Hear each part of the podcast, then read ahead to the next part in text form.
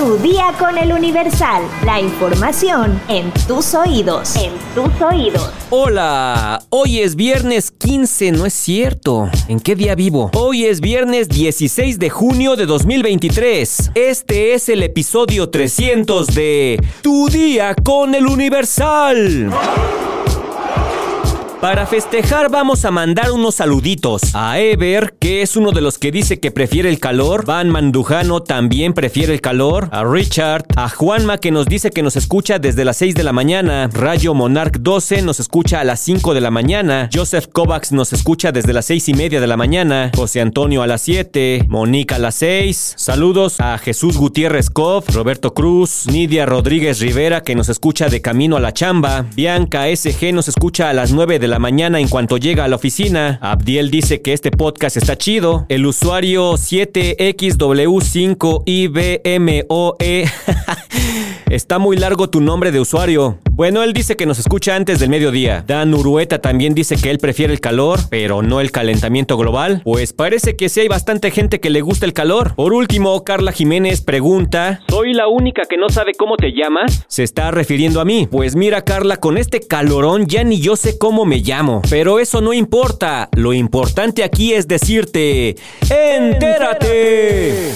Metrópoli. Al rendir su último informe al frente de la jefatura de gobierno, Claudia Sheinbaum dijo que es el inicio de una decisiva etapa de nuestra patria al buscar encabezar los destinos de la nación y que se encuentra confiada de darle una verdadera continuidad a la transformación iniciada por el presidente Andrés Manuel López Obrador. Esto lo dijo ante los gritos de presidenta, presidenta de los cientos de ciudadanos simpatizantes de la mandataria capitalina que se dieron cita en el Monumento a la Revolución, previo a que el puesto para buscar la candidatura presidencial de Morena rumbo a 2024. Agregó que hace política para transformar a nuestro país para que disminuyan las desigualdades. Construir un país en paz. Mencionó. Poco después, en sus redes sociales, Claudia Sheinbaum presumió que reunió a 80 mil personas durante su último acto público como jefa de gobierno de la Ciudad de México. Concluimos nuestro gobierno rindiendo cuentas ante más de 80 mil personas. Añadió que, como dice el presidente, amor con amor se paga, o dicho de otra manera, el cariño y el amor de un pueblo se lleva en el corazón. Sheinbaum agradeció a los ciudadanos por haberle permitido gobernar la ciudad. Gracias por seguir animando esperanza. Vamos al encuentro con el pueblo de México. Por su parte, alcaldes y el partido Morena de la Ciudad de México desearon éxito a Sheinbaum en su búsqueda por la candidatura a la presidencia en 2024. En un desplegado, Sebastián Ramírez Mendoza, presidente de Morena Ciudad de México, los siete alcaldes, entre otros, reconocieron los avances que realizó Claudia y respaldaron como nuevo jefe de gobierno a Martí Batres.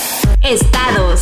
Por el intenso calor, dan paletas heladas a animales de zoológicos en Mérida, Yucatán. El programa de enriquecimiento ambiental se implementa en los zoológicos del Centenario y el Parque Bicentenario Animaya, que tiene como objetivo cuidar la salud de los animales. ¿No tendrán por ahí una paletita para mí?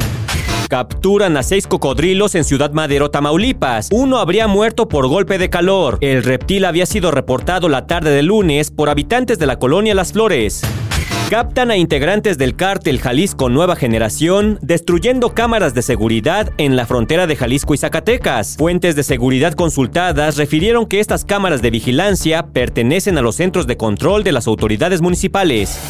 Mundo. Sentencian a miembro del cártel de Sinaloa a 13 años de prisión en Nueva York. Jaime Antonio Mandujano Eudave estuvo implicado en tráfico de cocaína entre 1998 y 2012, según documentos judiciales. Liberan a regidora de Reynosa, detenida en Texas con 42 kilos de cocaína, ya que el juez desestimó el caso. Denisa Humada fue detenida luego de que la patrulla fronteriza hallara paquetes con presuntamente cocaína escondidos en los asientos de la camioneta que manejaba.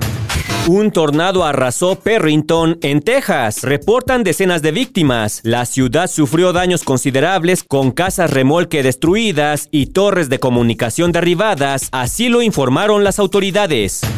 Estados Unidos acusa formalmente al joven que filtró datos clasificados del Pentágono. Jack Teixeira, miembro de la Guardia Nacional, publicó documentos secretos en Discord, un servicio de mensajería instantánea. Él fue detenido en abril de este año.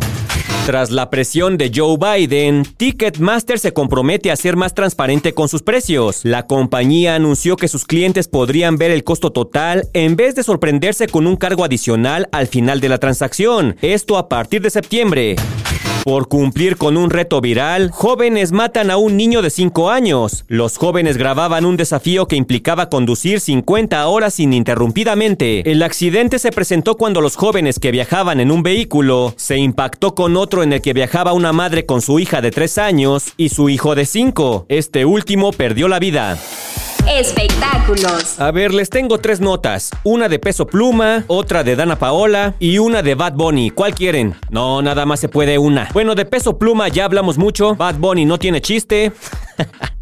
Hablemos de Dana Paola. Perdón, pero es que no hay forma de que ustedes puedan votar. Además, esta suena más interesante. Y es que la familia Escobar Basaldúa confirmó que la actriz Dana Paola no le dará vida a Devani Escobar, ya que hace unos meses se había hablado de la posibilidad de realizar una bioserie que narrara los acontecimientos del feminicidio de su hija. Sin embargo, negaron esta posibilidad ya que se podría llegar a revictimizar y en caso de autorizar algún material audiovisual, sería un documental periodístico. Para un proyecto de ese tipo no se requiere de una actriz, pero agradecieron a Dana Paola quien mostró interés en formar parte del proyecto. Durante una entrevista en Venga la Alegría, donde estuvo Mario Escobar, padre de Devani, al igual que su madre Dolores Basaldúa, mencionaron que estaban considerando realizar una bioserie que contara la historia de su hija. En dicho programa, los Escobar mencionaron que una de las actrices que podría personificarla sería la cantante y actriz Dana Paola. Cuando Dana se enteró, respondió sentirse muy halagada y expresó que se sumaría al proyecto. Después de esto, los padres de Devani fueron fuertemente criticados, ya que cibernautas lo señalaron de querer lucrar con el feminicidio de la joven. Devani Escobar desapareció el 8 de abril de 2022 en la carretera de Nuevo Laredo del estado de Nuevo León. Su cuerpo fue encontrado el 22 de abril en la cisterna de un motel y el caso estuvo rodeado de inconsistencias. Hasta la fecha, no se ha dado con los culpables del fallecimiento. De hecho, no se sabe realmente qué pasó. ¿Ustedes qué opinan? ¿De haberse realizado la bioserie, la verían? Deja tu comentario en Spotify. Con este calorón, ¿quieres 5 consejos para enfriar rápidamente el interior de tu auto? Descúbrelo en nuestra sección autopistas en eluniversal.com.mx. Ya estás informado, pero sigue todas las redes sociales de El Universal para estar actualizado. Comparte este podcast y el lunes no te olvides de empezar tu día. Tu, día, con El Universal. ¡Vámonos! Por cierto, yo me llamo... Tu día con El Universal. La información en tus oídos. En tus oídos.